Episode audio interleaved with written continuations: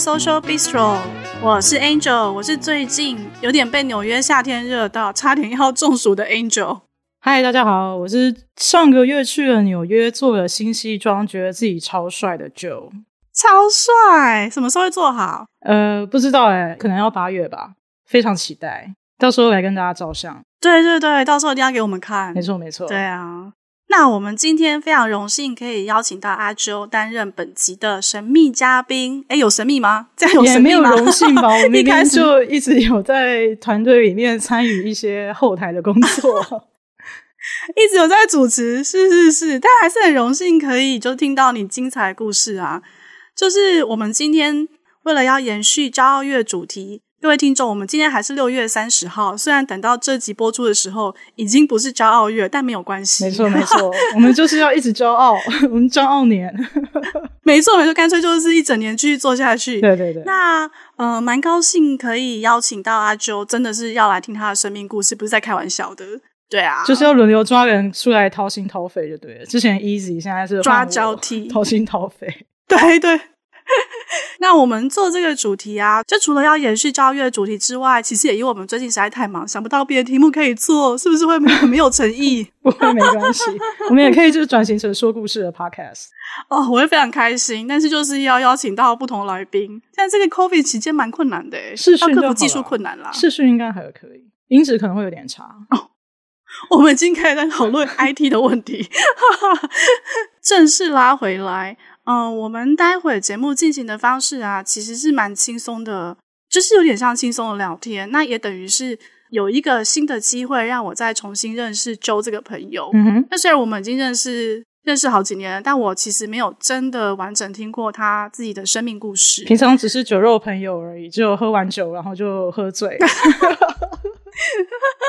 深夜的时候不是更适合掏心掏肺吗？怎么都没有进行到这一趴，好可惜哦。因为我都心机很重的，叫别人掏心掏肺，自己不要掏心掏肺。哎，真的哎，上次是谁？夏绿蒂吗？没错。嗯，好，我们就预告一下，之后会想办法让夏绿蒂来掏心掏肺。那希望可以，希望可以，先帮大家预告一下。没错。那我们接下来的进行方式啊，就会先从阿 Jo 怎么样。在年轻的时候到现在，逐渐诶迈入中年吗？这样会不会很过分？没关系，没关系。我们想要听，我们想要听阿 Jo 千回百转的认同过程，以及在这个漫长过程中遇到的种种困扰跟挑战。大家就放轻松，跟着我一起来听阿 Jo 的故事吧。好，哦谢谢大家。有点害羞，是否应该给你一些掌声？我们后置掌声进来好了。我其实有一个非常基本的问题想要请教阿 Jo，诶嗯哼，嗯、呃，我觉得我好像没有这么正式问过你。不过你的认同到底是什么啊？嗯、呃，我现在的认同是其实是 transgender，我觉得好像不是很多人知道这样，因为我平常也不会特别讲，应该是没有机会讲吧？对，因为我觉得大家其实都会蛮假设自己看到的人是 cisgender，就是自己的性别认同跟自己的出生性别是相同的。就有点像之前大家都会假设每个人都是异性恋一样，然后可能现在大家对同志比较了解，所以就有时候不一定会假设每个人都是异性恋嘛。但是我觉得大部分的人其实都还是会假设你看到的人不是跨性别这样。嗯嗯嗯，了解了解。所以我其实蛮好奇 Jo 自己的 come out story 这整个过程是怎么样的诶？对，所以今天的主题就是我的 come out story。然后诶，可是我在讲我的故事之前，我想要先跟大家讲一下，就是。我们都说性别或是性倾向是一个光谱嘛，然后好像跨性别虽然呃是一个种类，但是我想要跟大家说，跨性别本身自己也是有一个小小的光谱，就是在一个大的光谱之下，还有一个小小的光谱。然后所以每个跨性别的故事，我觉得都不是一样。那我今天只是讲我自己的故事，嗯，然后我在二十几岁之前的认同其实是 T 这样，那个时候是因为。觉得自己喜欢女生，自己又是生理女性，然后那个时候对跨性别不太明白，所以就很自然而然的觉得，哦，那我就是被分到女同志，那我就是属于女同志里面比较阳刚的那一类型，就是 T，或者说我们叫 Tomboy。而那个时候就以 T 的身份，就是度过了青少年的时期。不过这当中其实一直觉得有点不太对劲，因为就是我们自己可能有一群 T 会玩在一起的时候，我就觉得自己跟其他的 T 好像不太一样，这样。就是因为我本来觉得 T 应该就是要很 man 啊，就是像男生或干嘛。后后来发现其实好像不是这么一回事、欸，诶就是我们在聊天的时候，我发现其他的 T 好像不太会介意自己是女生这样，然后也不太会介意自己的胸部，有的时候还可以就是很自然而然的，就是开自己胸部的玩笑，然后我都觉得你们这些大逆不道的人，就是怎么可以违背这 传统的 T 婆的伦常？是哦，那我觉得 Easy 应该就是属于那种不会介意自己胸部又可以开自己胸部玩笑的人。对对对对，所以我觉得还蛮神奇的。我我觉得我的状况刚好可以跟 Easy 做一个对照。嗯，Easy 的部分应该是说他不觉得自己是女生，可是他不会介意被叫做女生。可是我的 case 是，对，我不觉得自己是女生，然后我被叫女生的时候，其实我会有点不太舒服。嗯嗯。呃，他可能也不觉得自己是男生吧，因为他在前几集说，如果爸爸跟妈妈硬要选一个，他比较会选妈妈，就他可以接受被叫妈妈。可是我就完完全全不行，对啊。哦，而且他被认成是先生的话，他会觉得蛮尴尬的。哦，我被叫做先生的时候，我都会有点窃喜。对对对，因为以前我们大学的时候，我们是一群人住女生宿舍嘛。然后就是男生进宿舍的时候会要穿一个我们叫色狼背心，就是那种黄色的工作背心。你们叫色狼背心？对，我们叫色狼背心。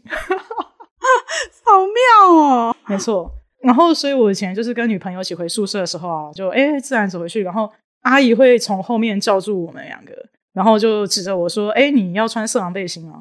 然后女朋友就会非常生气的就说：“哦，她是女生。”可是我就会有点疑惑，就是第一个我不太确定我是不是女生。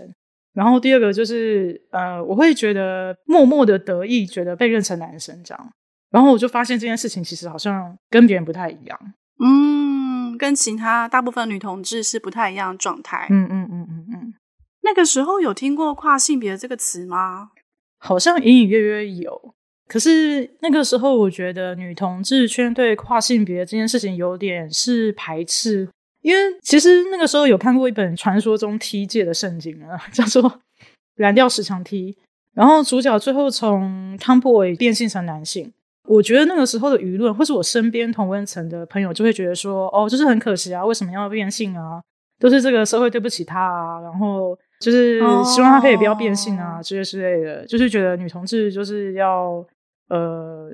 因为维持一个女性身体的感觉嘛，对啊，对啊，所以那个时候其实我觉得大家对跨性别有一点不是很能接受，嗯，就是 我也是很害怕被排挤，因为已经没有什么朋友了，这样，所以 就没有想这件事情吧。我觉得，哦哦，我觉得我好像可以稍微理解那个感受，诶、嗯、因为我自己是双性恋，然后我觉得我从呃蛮小的时候，大概国中的时候。就知道说，我同时会被女生吸引，也会被男生吸引。嗯哼，当然那个时候没有呃双性恋这么明确的概念的认同。嗯嗯嗯，根本也不太知道什么叫做同性恋，什么叫双性恋。对对对对对。可是进大学之后，因为就慢慢认识了所谓的女同志圈，那我也发现说，好像你在女同志圈内，如果要强调自己的双性恋认同，有点尴尬。对，那个时候大家都会很生气，想说你这个贱人。对啊，就是好像你讲说你是你是双性恋，就是想要通吃。没错，你是不是就是想要同时跟男生约会，跟和女生约会，或是你就是有一天会跟男人跑，然后背叛这个女同志圈这种感觉？没错，没错。然后我们那个，哎，你不要哭了，你该不会接下来开始就是讲五千字你的故事这样？不会，不会。那你后来是怎么样慢慢慢慢开始有跨性别这样的认同啊？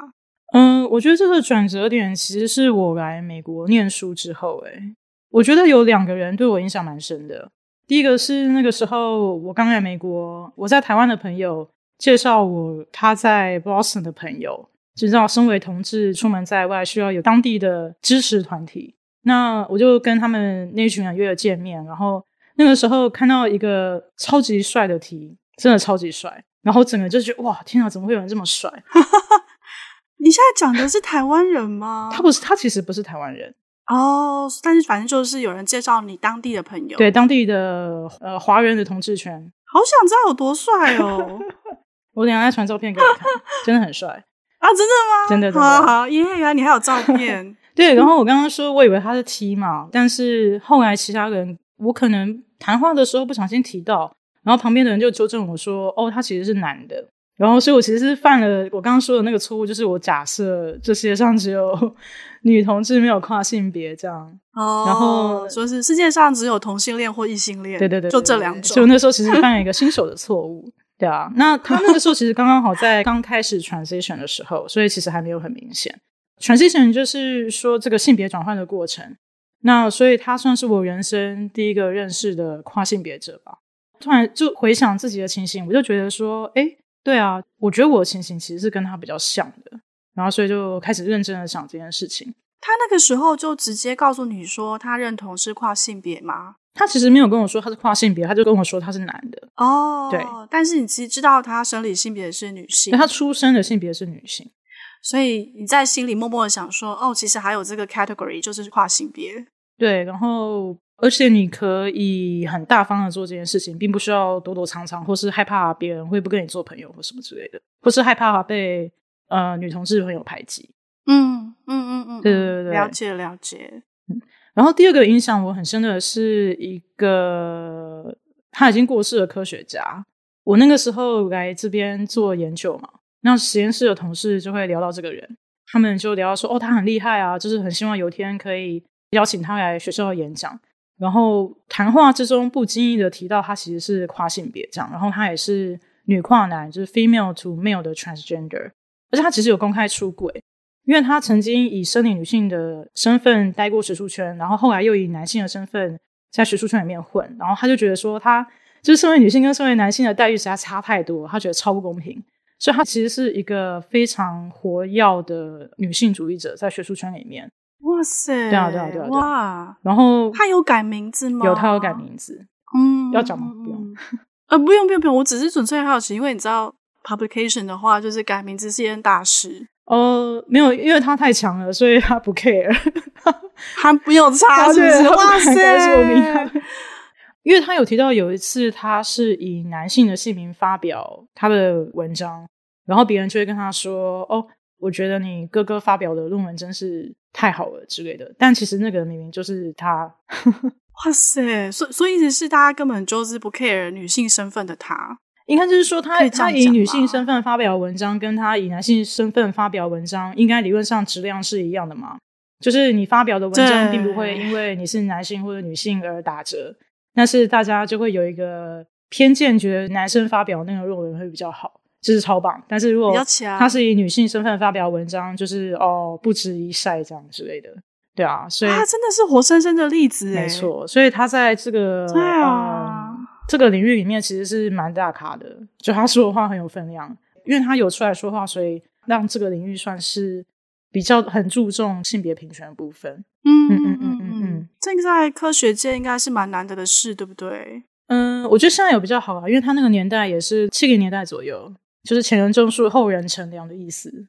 真的，真的，我们就是需要这些前人慢慢的把一片空间撑出来。对对对，然后，所以我那个时候因为认识了这两个人，就突然觉得说，当跨性别并不是一个需要觉得羞愧的事情，而且你即使 transition，你在你的工作领域，你并不会因为这样没有工作，或者是被这个社会遗弃这样。然后我就呃就接受这件事情了，然后我就决定要转行。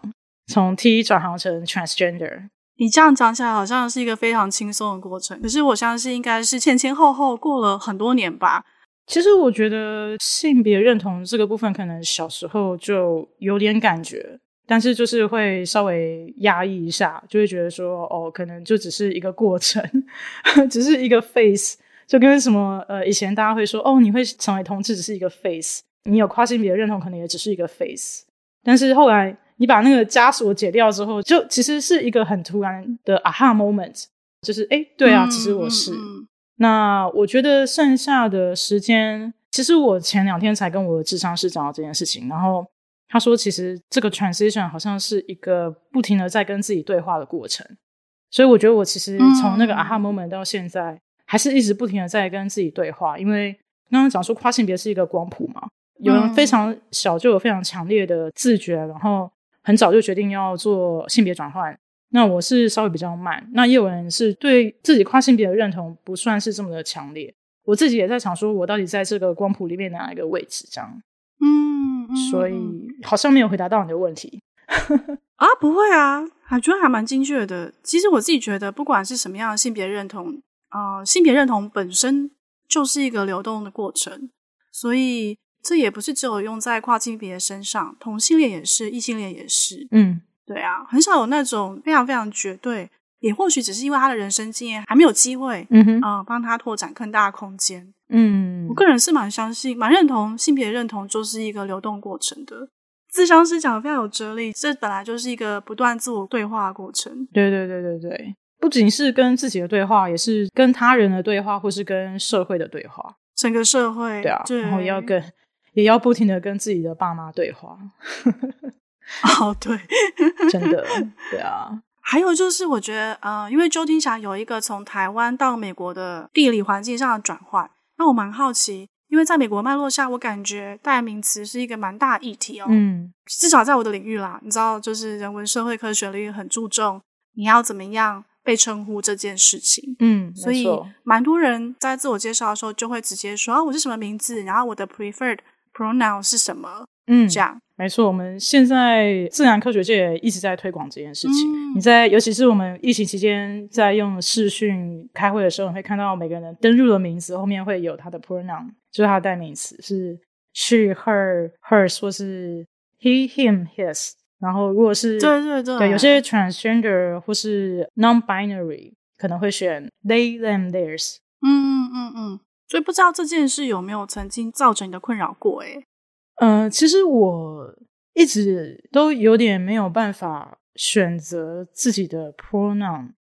我觉得其实这某一部分是我还是有点害怕自己。以跨性别的身份出轨，而且我也在想说，嗯，其实比较流行或是之前比较政治正确的方式，就会说，哦，那 non-binary 的人可能就会用 they、theirs、them 嘛。可是我有点不太确定我对这几个字的感觉是什么，我就是对他们没有感觉这样。嗯，哦哦哦。但是我觉得我其实对 he、him、his 比较有感觉，可是我又有一点点害怕去把这个字拿到自己身上。但是之前就是我们在录这集之前，就是我跟你稍微聊了一下，然后我就越来越确定，我其实觉得我比较想要被就是用男性的称呼来称呼。嗯嗯，只是还没有找到一个合适的时机，呃，宣布这件事嘛，或是也觉得不用太刻意。对，呃，不只是英文啊，其实中文有的时候看到被称呼是用女字旁的你称呼，因为有些人就是打字的时候那个你一定会要。这是重视礼节嘛？就是非常重视说，他如果觉得是男的，他就用人字旁的；你觉得是女的，就要用女字旁的你。对，我真的有遇过这样子的人。然后我一直，我我，我其实觉得，哦，我觉得这有点是中文字被西方用语影响的习惯呢。哦，有，这应该不是本来中文的习惯。对啊，anyway，这我就是有点西化用法。然后我看到那个文字一直出现女字旁的你，我也会有点不太开心。我其实有跟自己比较亲近的朋友，就是讲说，可不可以不要用那个女字旁的你来称呼我，用人字旁的你就可以了。嗯嗯嗯嗯嗯嗯。除了 pronoun 之外，有没有什么其他的困扰是让你印象是比较深刻的？我觉得之前是在女同志的柜子里面嘛，然后现在婚姻平权，所以这个柜子好像界限慢慢的消失。但是我又硬把自己逼到另外一个更小的柜子里，就是 transgender 的柜子里面。然后，所以我觉得比较困扰的是，我知道自己是什么样子的，可是我有点没有办法让别人看到我自己心里面觉得我长的样子，而且会、oh. 会开始越来越觉得，因为不再压抑自己，所以那一种，比如说我刚刚说，就是被用女字旁称呼的时候，那个情绪就会出来。之前就会压抑嘛，但是现在把那个枷锁解除了，就会变成好客或什么的。对啊，而且比如说我跟女同志圈的关系就变得很有趣，因为我一之前就是一直在女同志圈打混嘛，所以我青少年的时候认识的圈内的朋友都是女同志，然后我也没有跟我只有跟亲近的人出柜，我没有跟所有人出柜，然后而且就像我刚刚说的，大家看到我的时候会很自动的假设我是女同志。比如说我去一个新的地方工作，然后当地的同志朋友就会很开心的把我拉进女同志的圈子。嗯，那有一次呢，他就把我拉进了一个 LINE 群组，嗯、然后我被拉进去之后呢，我就看到那个群主写说，哦，这是某某某哪个地方哪个地方的拉子 LINE 群组，然后他的 入他就有在那个群组的不知道那个页面写说，哦，我们加入的资格是你要是觉得自己是女生而且喜欢女生的人，然后我就有点不知道要呃，因为他们都对我很热情，对对对，然后我不知道怎么讲。但其实我后来有一次跟他们录影的时候，我有呃私下就是混熟之后，我有跟那个主揪讲说，其实我觉得我是 trans，然后他他其实也是人蛮好的，他可能之前也没有想过这件事情吧，就想说，嗯，觉得自己是女生而且喜欢女生，其实是会把跨性别的这个认同的人排除在外。嗯，我觉得你也是蛮勇敢的，还是最后有告知主揪你真正的感受？因为我现在在练习这件事情。哦，嗯嗯嗯嗯，练习告知吗？对啊，我觉得 eventually 我还是想要出柜嘛。然后，嗯、然后我觉得其实认识我这个人之后，然后我再跟他说我的认同，有点像我之前还没有以同志的身份出柜，但是跟别人熟了之后才跟他说我是同志一样。嗯嗯，因为这是只是一个身份认同，跟我这个人人品怎么样没有关系。我我有可能人品很差，但也有可能人品很好。对，对啊，然后我觉得这对我来说有点像是呃现身的部分吧。我觉得我自己需要练习拓展我的支持的网路，然后另外一方面，我也想要让大家知道说，嗯、哦，transgender 不是怪物，就他们可能就长得跟我一样。我我自认没有长得很像怪物，我也是跟听众讲一下，我有两个眼睛，一个鼻子，一个嘴巴，两个耳朵，对，应该跟大家长得差不多。这他他不是一个奇怪的科幻角色，或是大家想象中什么三头六臂啦，或是性格扭曲的人物这样子，他就是一个普通人。对啊，或是什么躲在角落里面，什么那边偷看你啊，然后想要什么危害这个社会之类的，没有。哈哈哈，我也是有缴税的啊！你也是有缴税，对，我有缴税。就跟我们早期对同性恋还不是那么了解的时候，可能大家对同性恋有很多奇奇怪怪的刻板印象。可是如果你认识身边的朋友，也了解他这个人的个性啊、为人处事啊等等，最后这个朋友在在跟你揭露自己性倾向的时候，你可能也会觉得说：“哎，这没有什么啊，这这根本就是 no big deal。”对啊，对啊，我认识你，没错。我跟你是朋友，不是因为你是异性恋或同性恋，就只是因为你是你这样子。没错，对啊，嗯，哦，好感人哦，我很开心你开始练习这件事，诶 有，我有开始练习这件事情，跟自己的朋友工作还没有啊，因为我觉得工作这个赌注对我来说还是有点太大了，哦、就是我不知道，嗯，嗯，会不会影响我之后工作的升迁或是录用这样。所以那个大家，我目前还没有那个公开 official 的出柜，然后我们就是各位听众帮就偷偷的保密。对啊，不过我觉得可以从身边的朋友开始练习是蛮重要的，也可以建立一些信心啦。对，而且我觉得之前我说我刚来美国认识的那个我生平第一次认识的跨性别，对我来说给我一个非常大的勇气。所以我非常很帅那个吗？对，非常帅那个。我没有他那么帅，但是希望我也可以带给别人一样的勇气。啊，真的。那你觉得除了 pronoun 之外，还有你刚刚说会自然而然被归类到女同志圈子这些困扰以外，哦，我相信衣服对你来讲应该也是蛮大的困扰吧？没错，从小到大都非常的困扰，然后现在有点更困扰。因为我以前其实小时候就很不爱穿女生的衣服，但是嗯，以前会强迫自己穿一下，因为觉得就是哦，好吧，那好像正式的场合还是 为了让为了让大家开心，爸妈开心。对对对对对对。然后我不知道大家知不知道，就是男生跟女生的衣服剪裁是不一样的，所以我其实可以感受得到，那个是女生的衣服在我身上。然后我觉得会非常非常的不舒服，很想死，这样是真的会想死。对，然后这其实就是为什么我之前有觉得我跟其他的 T 不一样。以前呃，有些 T 朋友他们会穿裙装，偶尔，嗯嗯，就是有一种尝鲜的感觉，大家会有一种尝鲜的感觉。所以那个时候就会有些朋友或者女朋友可能偶尔就会像是半开玩笑的想要我穿女装。然后我心里面真的是有一种很想死的感觉，然后我真的不知道那个时候完全不知道为什么。哇，是非常强烈，对不对？对，非常强烈的会觉得想死。嗯，然后就是非常会很恶心、很痛苦，然后觉得自己就是好像被搅在一起这样，哦、这样可以大家可以理解吗？Easy 好像不会到想死，但是他有说他觉得女生的衣服都很紧，然后很不舒服。嗯，我觉得我的程度好像比他就是更强烈一点，所以我刚刚说其实有一个光谱这样，嗯、对啊。然后我觉得这件事情也是，呃，以前让我很困扰。那现在我几乎都是穿男装，然后在美国我这个身材要穿男装就是超难找，因为都太大尺寸，对吗？对对对对，都会稍微大一点点，嗯，对啊，所以就是找不到合适的衣服，嗯、尤其是。正式场合，我觉得这件事情我也有过一段时间才能够适应，因为大家有没有发现，正式场合的时候，那个性别的疆界是很明确的。对，女生的正式场合的衣服跟男生的正式场合的衣服是不一样的。对对对，对，所以那对我来说，我觉得我的正式的场合应该要穿的衣服就是西装嘛。但是你一穿上西装，就是一个很明显的性别表现，说你是男生。所以对我来说，那个时候其实。会有一点点的压抑，就是我穿出去我会会害怕，以前会害怕别人怎么看我的。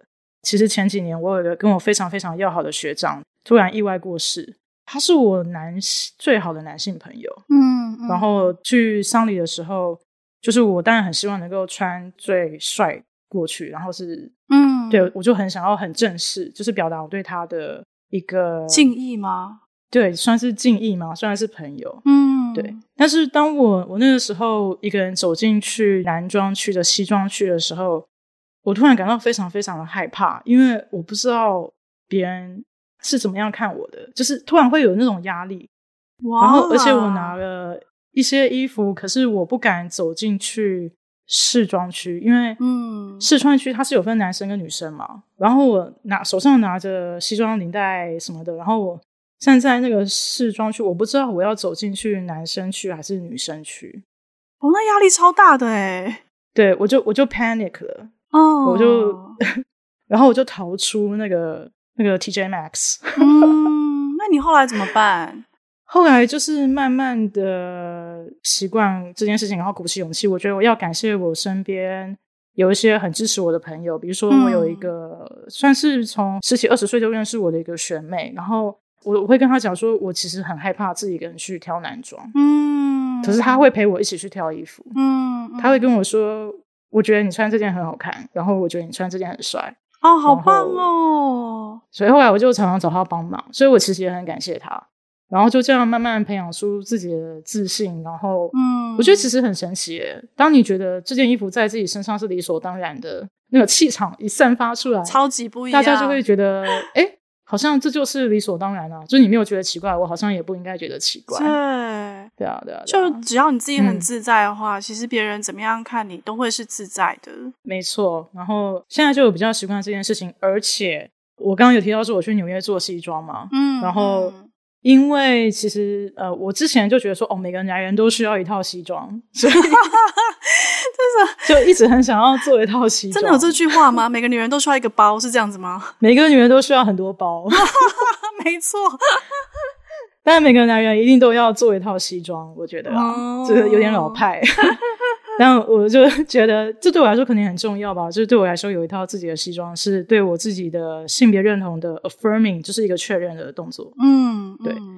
然后之前回台湾的时候，有试图要找西装店做西装，但是发现很困扰，因为老板娘一直觉得我是女生，所以她不愿意帮我做男生的西装。天哪！她会，她想要帮我做女生的正式场合的裤装。哦。然后。我那个时候其实也觉得有点痛苦，因为我不知道要怎么跟他讲这件事情。对对对对对对对对。所以呢，呃，我有看那个 Queer Eyes，对那个中文好像叫粉熊救兵，这就有五个，我也不知道是不是 gay，应该是 LGBTQ 的人吧。然后。他们会给一些那个 时尚的建议，帮你改造你的居家，或是帮你改造你的你的品味、穿着跟人生哦，品味。可是为什么要翻的这么咬文嚼字啊？啊，算了，好，继续。我也不知道哎、欸，对啊。总之呢，我就看，我还蛮喜欢看那个，觉得很疗愈。然后在那个某一集的 Queer Eyes 上面就看到，呃，他们去帮一个刚做完 transition 的 F to M，就是 female to male 女跨男的 transgender，做一套正式场合的衣服，嗯、啊，那其实就是西装嘛。嗯嗯嗯。那然后他们也非常知道说，像跨性别很难去传统的服饰店做这些为你量身定做的对正式的衣服。对。对所以他们就介绍了纽约一家店叫 Bindle and Keep。他们就是会完全抛弃这些传统的框架，然后就专门为跨性别的人做西装，或者是 non-gender binary 的人做适合你的衣服。然后，比如说，我觉得像我不是很喜欢自己的身体嘛，哦，那有一些部分就因为就是生理器官的关系，就可能长得会跟 生育男性有点不太一样。一样嗯，然后，所以我会不喜欢自己的那一部分被暴露，就是我希望我在镜子里面看到的样子是。越接近我心里面觉得我想要的样子越好，嗯，嗯，那他们都会依照你这样子的呃想法去量身定做，超棒的哎，对，非常开心，就是去那边跟他们试装，然后量尺寸的时候，我真的觉得非常非常的舒服，非常非常的放松，嗯，可以信任他们去做决定这样。我记得你想要做西装，想好几年了，对对对对对，哦，花再多钱都要做。啊，所以想好几年是因为要存钱吗？应该不是吧？对啊，因为去年那个拜登跟 Trump 不是发了一堆钱吗？啊，什么东西？我以为你要说因为去年 COVID 的关系，所以没有去。哦，也是哦，对啊，去年本来其实要去，后来取消，因为 COVID 的关系。嗯嗯。哎，那这边跟大家那个台湾的听众讲一下，我有问他们，他们说他们可以做 international shipping。疫情过后，他们也有那种 virtual fitting，就是他用远端的方式，可能会教你怎么量尺寸或干嘛干嘛之类的。哦。Oh. 然后他们可以 ship 到国外去做定妆跟修改。就是可以线上试穿，帮你量身定做。没错。哦。对，他们做好西装寄给你，然后你穿穿看，觉得哪里怎么样，然后你可以再寄回去给他们。就是他们有做呃 international shipping。天哪！哎，我们要不要把链接这家店的链接放在当然 podcast description？没问题，我们没有收任何业配，好大家不要怀疑。真的，我真的非常推荐，哦、真的超开心的。哇！嗯、我觉得阿周刚才讲的那一长串，可能是他经年累月。嗯，过去六十年，不断跟自我对话啊！过去六十年是不是老兵吗？对啊，开玩笑，开玩笑。哦、嗯，我其实觉得蛮感动的诶，刚刚有一度起鸡皮疙瘩，但我忘记是哪个 moment。哦、真的假的？真的真的，但我真的忘记是哪个 moment，不要问我。我一直不很怕我自己打断你，因为太精彩了。哦，对啊，其实好像还蛮多这种故事的，信手拈来。真的，你平常为什么都不讲这些啊？没有人问啊！哦，我觉得是因为大家没有机会 hang out 啊。Anyway，Anyway，对不起，回到正题，回到正题。嗯、呃，我觉得好像需要跟大家稍微科普一下，什么叫做跨性别。虽然好像你身边如果有这样的朋友了，也不太需要这么执着于定义。但是因为我们本节目呢是属于那个知识性节目，我们来跟大家解释一下，大致上跨性别这件事情是在干嘛？对对。简单来讲的话，跨性别的定义和你的性倾向是没有关系的。没错，对，所谓的 transgender 就是在讲说你的性别认同和你自己本身的生理性别不同。所以其实一般来说，其实 non-binary 也算在这样的定义里面哦。比较广义来讲的话，啊，还有一个蛮重要的点是，就算你本身的认同是跨性别，也不代表你一定要做性别转换手术，因为所谓的性别转换也是一个光谱。所以这部分就要交给阿周来做更细致的解释。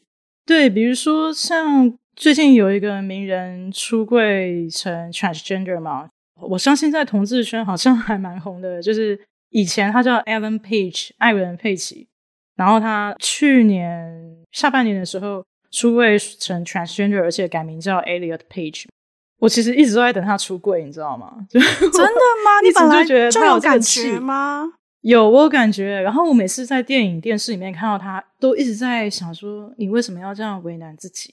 就很希望他可以就是好好的面对自己，然后过快乐的人生。所以他出柜，我真的很为他感到开心。对啊，你怎么发现这些蛛丝马迹的？因为如果他没有特别讲的话，我我没有办法察觉耶。我不知道诶，有人说这个叫 gay 打或什么之类的吗？啊，所以你在他自己公开讲说他其实没那么喜欢自己女性的身份。在那之前就有感觉了。我看过他演超级女性的角色，诶，那个时候就觉得他很压抑啊，我就觉得你为什么要这样为难自己？哦、我就为他感到很痛苦、欸。哎，太强了，真的太强了。对，然后我觉得有感觉到他比较偏 trans，是他之前二零一九年有演一部影集，Netflix 上面应该有，就是 Tales of the City，讲旧金山一群 LGBTQ 的认同跟他们的人生。嗯，然后。哦，我他们好像第七集还是第八集吧，是讲 transgender 那集非常非常的好看。嗯，对。但总之呢，那个 Elliot Page 那个时候叫 Ellen Page 在里面有演，然后他那个时候演的时候，我就觉得说，其实你是 trans 吧？嗯，你只是不承认吧之类的。哇，我不知道，就是那种惺惺相惜的感觉吗？身为 trans 的第六感，有可能。对对对对对。然后他最近就是刚好也在 Instagram 上面就很大方的展现他呃有做平胸手术嘛，嗯，对对对对对，嗯、然后还露出他的那个八块腹肌啊，好羡慕。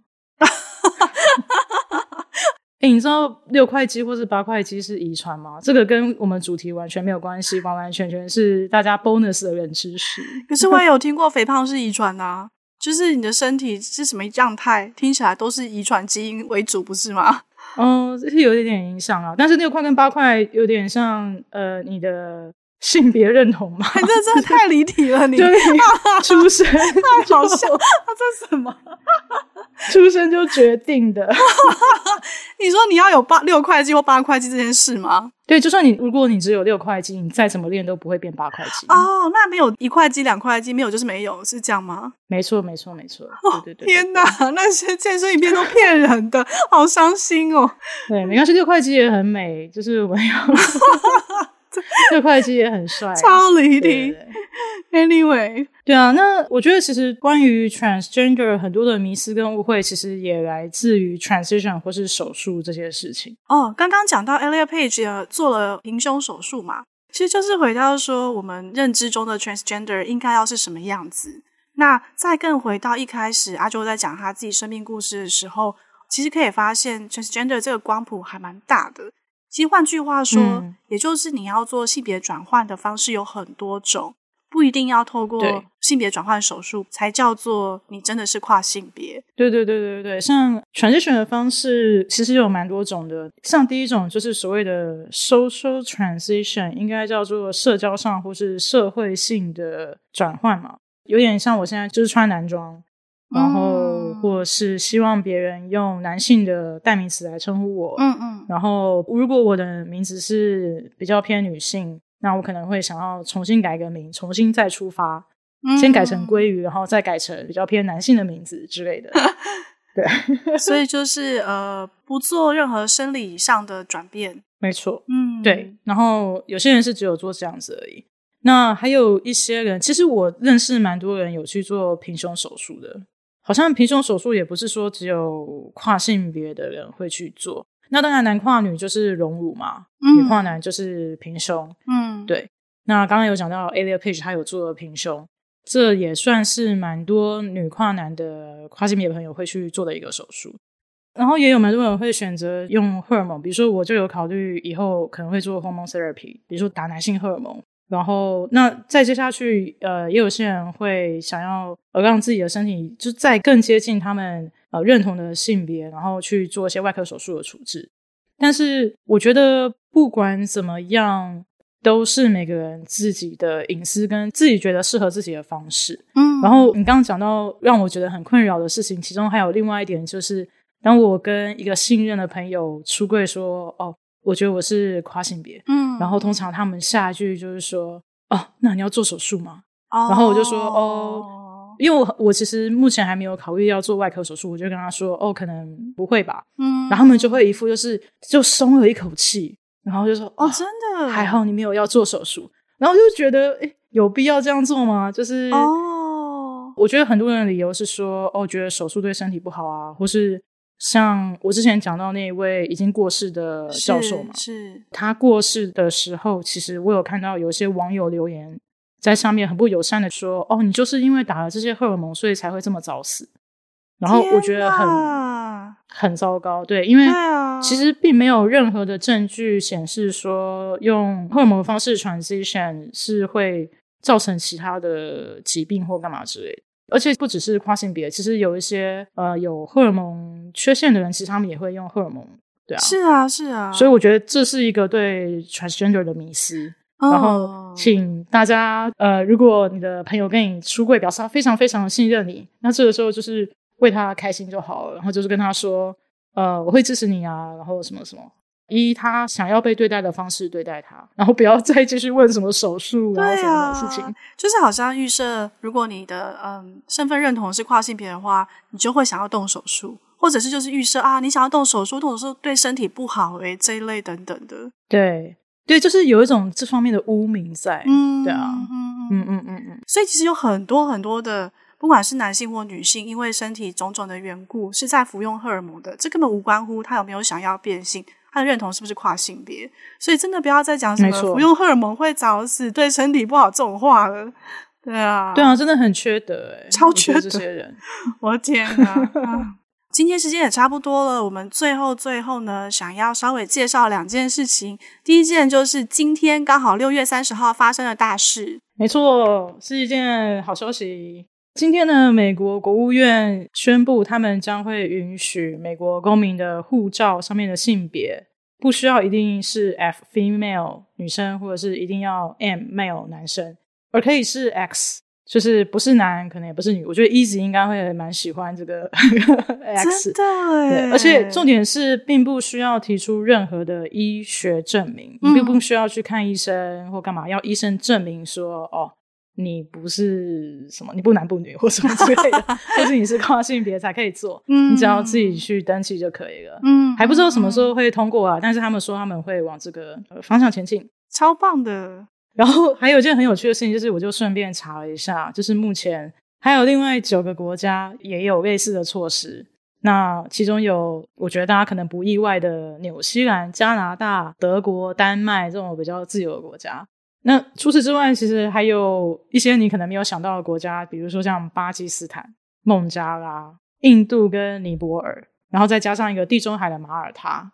那这个其实是联合国在推行的一个国际护照的通则，因为护照主要是你去不同国家你要扫嘛，所以上面那个性别栏，嗯，你扫的时候能不能被接受，其实是一个蛮重要的事情。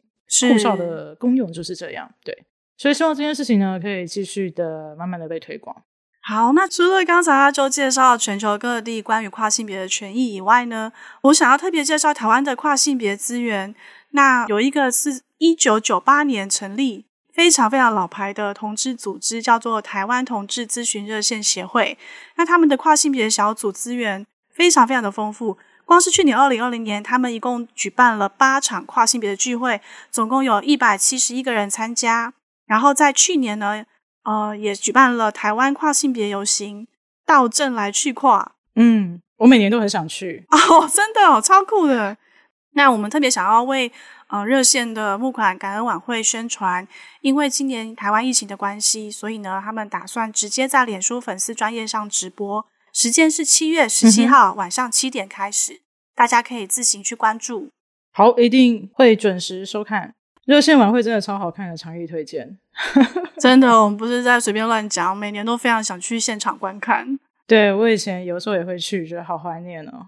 今年可以线上看，好像不错。哎、嗯，对耶，对。那呃，我在这边想要推荐大家，如果想要更了解跨性别的人的话，我最近看了一部 Netflix 的纪录片。这部纪录片的名字叫做《Disclosure》，中文好像翻译叫做“揭开面纱：冒号好莱坞的跨性别人生”。主要是有点在讲呃 representation，就是现身，然后还有跨性别在各式各样的影音媒体上面。之前被呈现出来的样子，嗯，然后还有那些身为跨性别的演员啊，呃，演艺人士，他们觉得他们应该被呈现出来的样子是什么样？真的强力推荐。看到就是 QQ，哦，看到哭哭吗？哦，对啊，看到 QQ，嘿，好，那我们今天的节目就差不多到此为止啦，感谢大家的收听。我们下回再见。谢谢 Angel 啊，谢谢你来上节目，讲的你就是我们的特别来宾，其实就是一个打杂的那个 IT 这长。没错，没错。好啦，谢谢大家，希望大家喜欢这期的节目。嗯，拜拜。